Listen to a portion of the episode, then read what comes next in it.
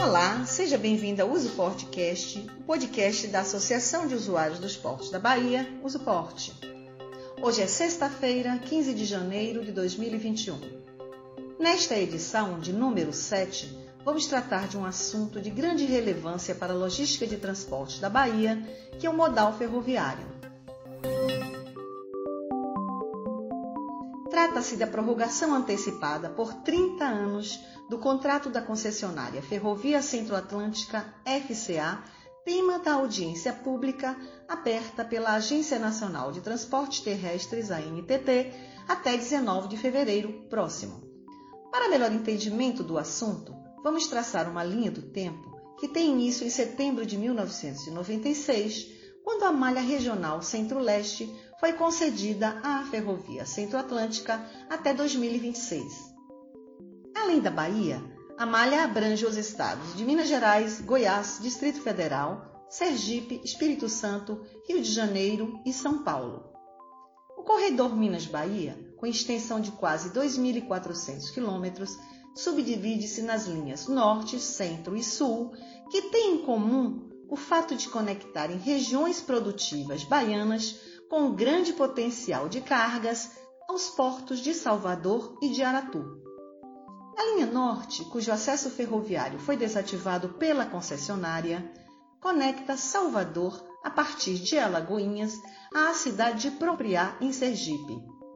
A linha Centro, parcialmente desativada, faz a conexão da capital baiana à importante região do Vale do São Francisco, Juazeiro e Petrolina, um polo com grande potencial nos segmentos agroindustrial e mineral.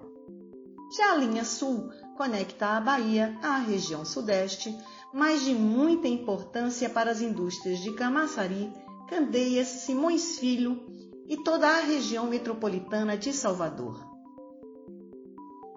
longo desses 24 anos, a FCA não prestou o serviço adequado de transporte ferroviário de cargas pelo fato de desativar trechos, linhas de frequências regulares, cargas e clientes.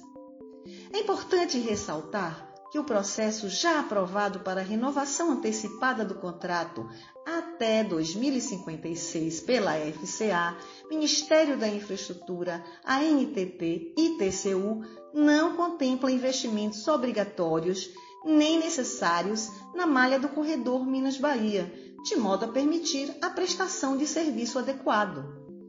A economia baiana, todos os setores produtivos e, sobretudo, os portos não podem prescindir desta ferrovia.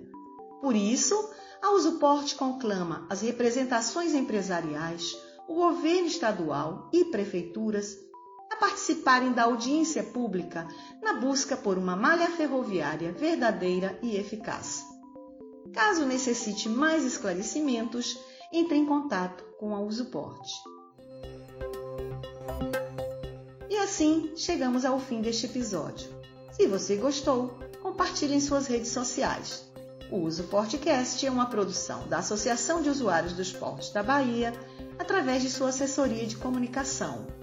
Para saber mais, acesse o site www.usuporte.org.br. Até a próxima!